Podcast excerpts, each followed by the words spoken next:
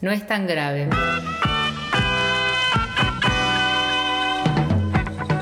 El oasis de quienes pasaron de moda.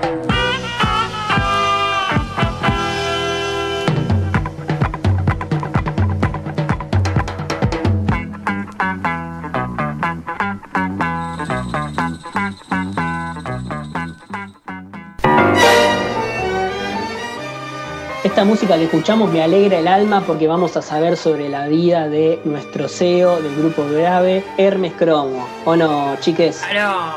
El famoso. El famoso, la gente lo espera.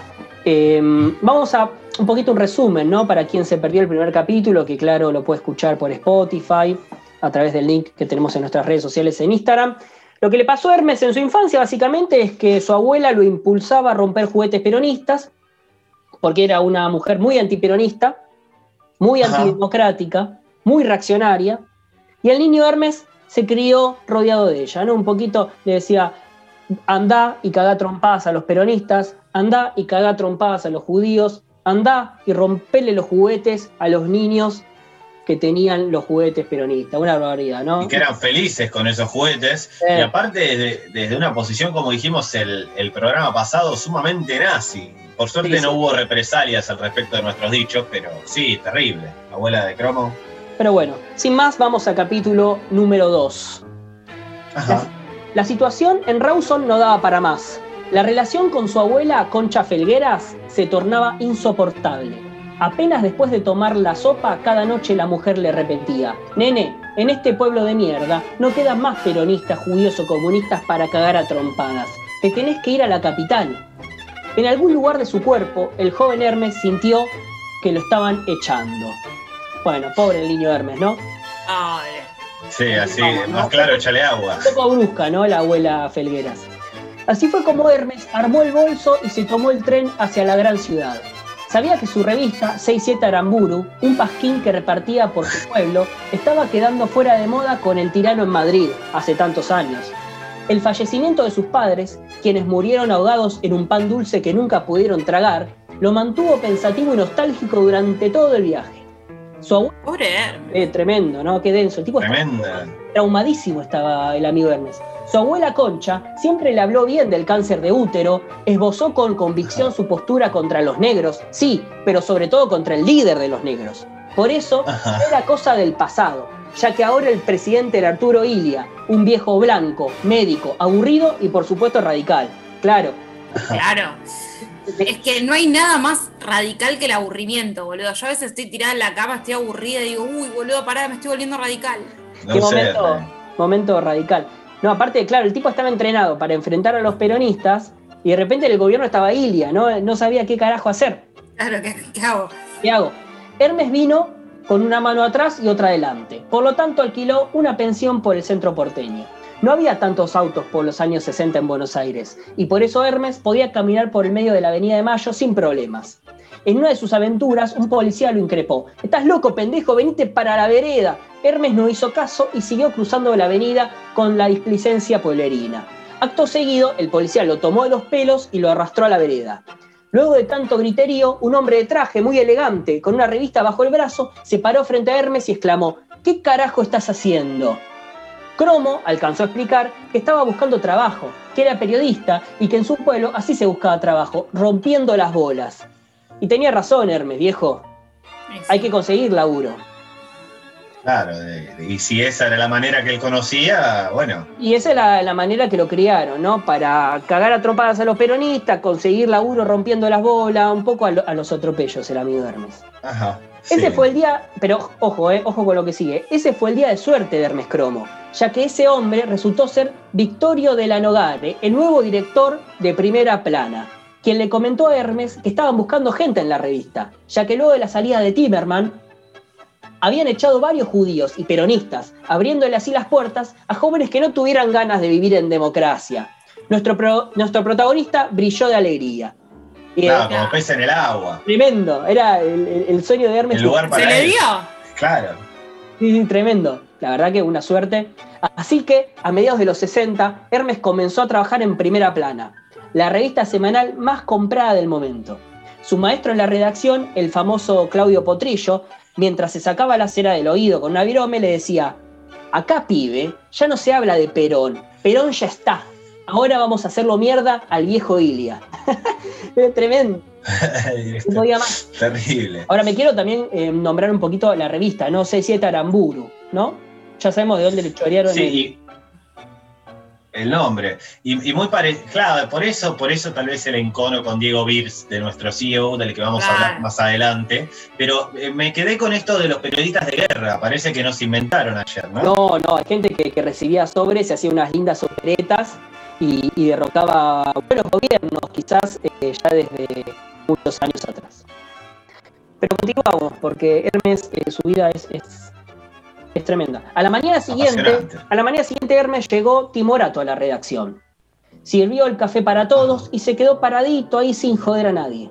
En la redacción el movimiento era constante y mientras pensaban cómo terminar de empujar al olvido el proyecto democrático de la UCR, se escuchaban con- eh, ciertas consignas. Estos boinas tristes van a cagar fuego. Este médico tránfuga se cree mucho.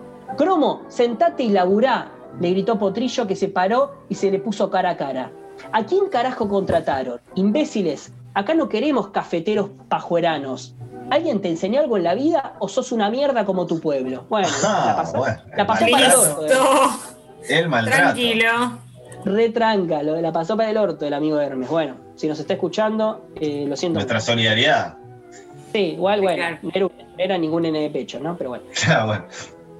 La abuela Felgueras lo había entrenado bien a su nieto. Ella era muy buena para hacer sentir miserable al otro. Concha siempre tenía un comentario que te arruinaba el día o un apodo que te hacía cagar de odio. El de ella se llamaba Concha, tampoco se podía reír mucho de la gente, qué sé yo. No, sí, claro. Me la imagino una vieja, pero mm, con un mal humor y un odio. Ay, con unas tan pocas ganas de vivir, me la imagino. Un trauma Sí. aparte. ¿Eh? Quizá de chica, si vino de chica a la Argentina, ya la, la cargaban con Claro, concha bueno, y se la generó. Claro. Venía echada por los anarquistas, recordemos, ella fascista de, Claro. de España. Claro. El joven Hermes cerró los ojos, levantó la cara y los abrió recién para mirar el techo. Una mancha humedad le llamó la atención. La pintura ya levantada y carcomida formaba los rulos mal armados de su abuela, los hongos sus ojos y una grieta terminaba de construir su boca. De pronto, un poco de polvo, mezcla de escombros y enduido, empezó a envolver a Hermes. El espíritu de Felgueras apareció en su No. redacción. ¿Qué? Abuela, abuela, pero si estás viva, le dice, claro. claro, como sos un fantasma. Estaba muerta la vieja. Claro, estaba muerta la vieja. ¿Qué carajo hacía ahí? Sí, ya sé que estoy viva, pendejo. Ni en apariciones dejas de ser un pelotudo. Escuchame atentamente, porque tenemos poco tiempo. No te dejes pisotear por este porteño forro. Vos mirá la cara y tirale esta idea. Mientras esta epifanía ocurría en plena redacción, Potrillo se reía con el resto de los periodistas y le gritaba, ¿qué te pasa, pendejo? Correte que se está cayendo el techo. Claro, la gente estaba como en pisando realidad y Hermes estaba como poseído, ¿no? Las risas de fondo no molestaban a Hermes, quien ahora estaba saliendo del medio de una nube gris que apenas lo dejaba respirar y empezaba a ganarse el asombro de sus colegas. Por Full fin bajó la experience, cara- ¿no? Full experience. Claro, sí, sí, sí. Este, esotérico full experience. Por fin bajó la cara, pero sostuvo sus ojos aún en el techo. El niño cromo pudo sentirlo. Empapado de un áurea golpista, se vio rodeado por los grandes de todas las épocas, Uriburu, Mitre y Aramburu. Cromo se elevó dos centímetros del piso, levantó levemente la mirada y soltó un murmullo que solo Potrillo pudo escuchar. Vamos a decirle tortuga a ese viejo choto. Pero muy bien, tremendo. Terrible, terrible. O sea que Hermes inventó eh, decirle tortuga a Ilia. Tremendo. Tremenda data, tira esta, esta Increíble. sección. Eh, en, en teoría esto es parte de la bio- autobiografía de Hermes, esto está escrito por él, digamos, a Esto llegó, esto llegó el, eh, el programa pasado, nos llegó en vivo eh, a través de, de este aparatejo que no me acuerdo cómo se llamaba, este fax que nos llegó de Hermes Cromo, Fax.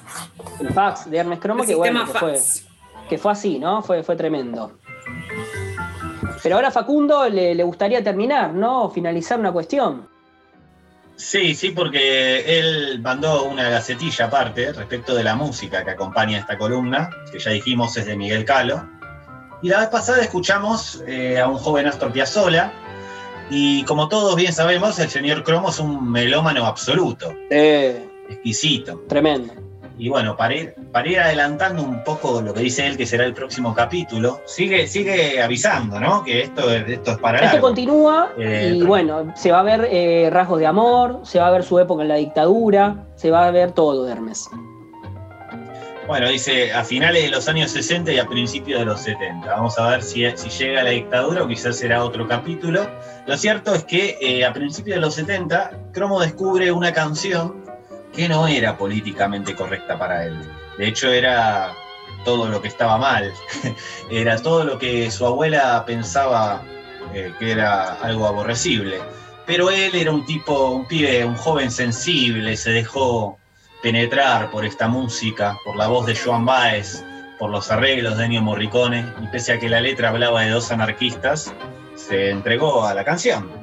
Eh, según sus propias palabras, no pudo evitar conmoverse y que sabía que la letra tenía algo que estaba mal, que lo ideológico no cerraba, que reivindicaba a dos anarquistas, pero bueno, dice, yo también fui joven, jeje. Como agrega que escuchaba esta canción a escondidas también de su ya centenaria Claro. abuela en ese momento, ya que si bien esta, ya que si esta lo llegara a descubrir corriéndose un ápice de la crianza fascista que le había legado, era capaz de castigarlo dándole azotes, uh, No, pero che, obligándolo a, ya me dejó de. lo obligaba a arrodillarse maíz. No, tremendo, che, pará. Su- Ay, ay, ay. y dice él, esto lo escribe como, pese a sus ya 30 años. Vamos a escuchar la canción.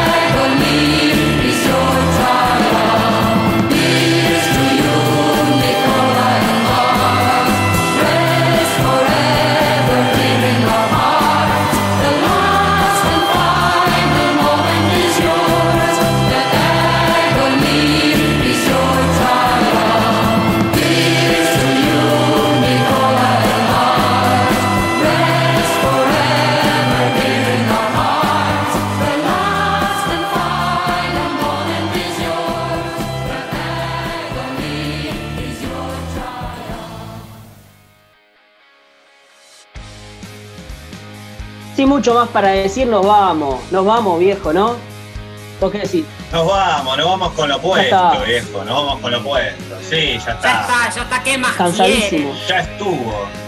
¿Qué quieren, mi Lo único que yo les quería decir al final es que si de última festejan un penal que no fue, ¿no? Si de última se caen porque les quieren hacer upa, si de última se caen al querer atajar a un usuario de silla de ruedas, qué sé yo, tampoco, tampoco es tan grave.